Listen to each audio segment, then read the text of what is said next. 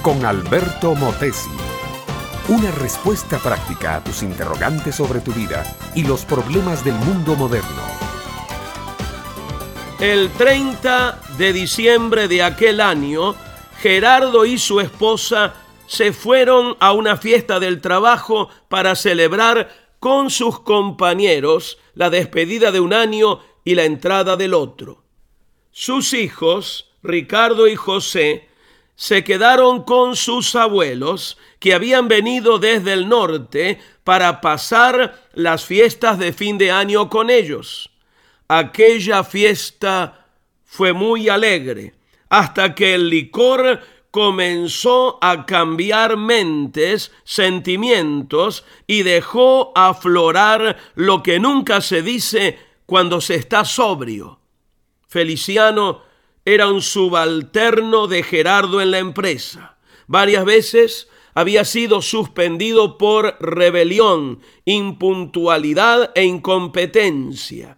Estaba advertido que perdería su trabajo si no hacía ajustes radicales. Esa noche llegó a la fiesta acompañado de una mujer que no era su esposa. Cerca de las once de la noche, Feliciano se acercó a Gerardo y comenzó a insultarlo y a llamarlo negrero, inepto y toda clase de otros epítetos. Los compañeros de Feliciano lo sacaron del salón, le pidieron que regresara a su casa, pero la mujer que estaba con él sacó una pistola de su bolsa de mano, se la dio a Feliciano y lo envió a matar a su jefe. Este hombre, embrutecido por el licor y el odio, fue y ultimó a balazos a Gerardo y a su esposa. Los abuelos de Ricardo y José, los niños de Gerardo, se los llevaron con ellos hacia el norte. Allí los criaron y los guiaron en una nueva vida.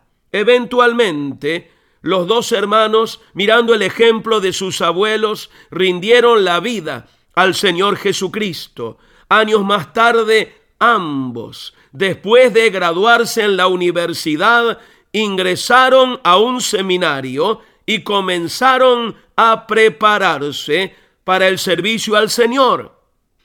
Toda aquella experiencia de dolor terrible, la pérdida de sus padres, comenzó a tener sentido cuando ellos leyeron un día la palabra que dice, a los que aman a Dios, todas las cosas les ayudan a bien.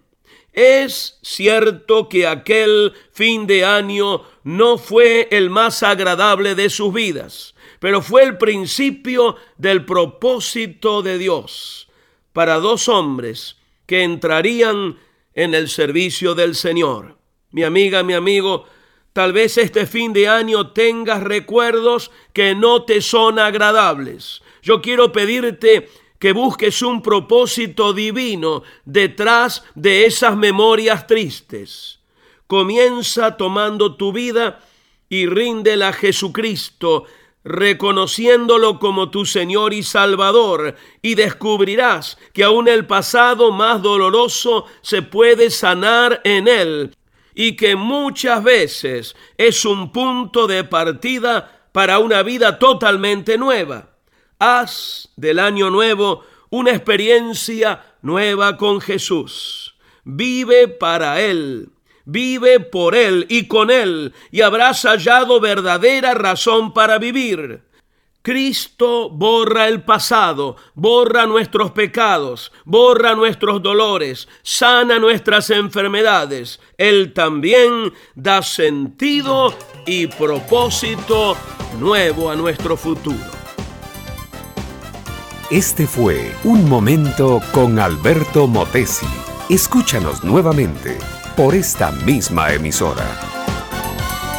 Puedo continuar bendiciendo tu vida. Busca mi página oficial facebook.com barra Alberto Motesi.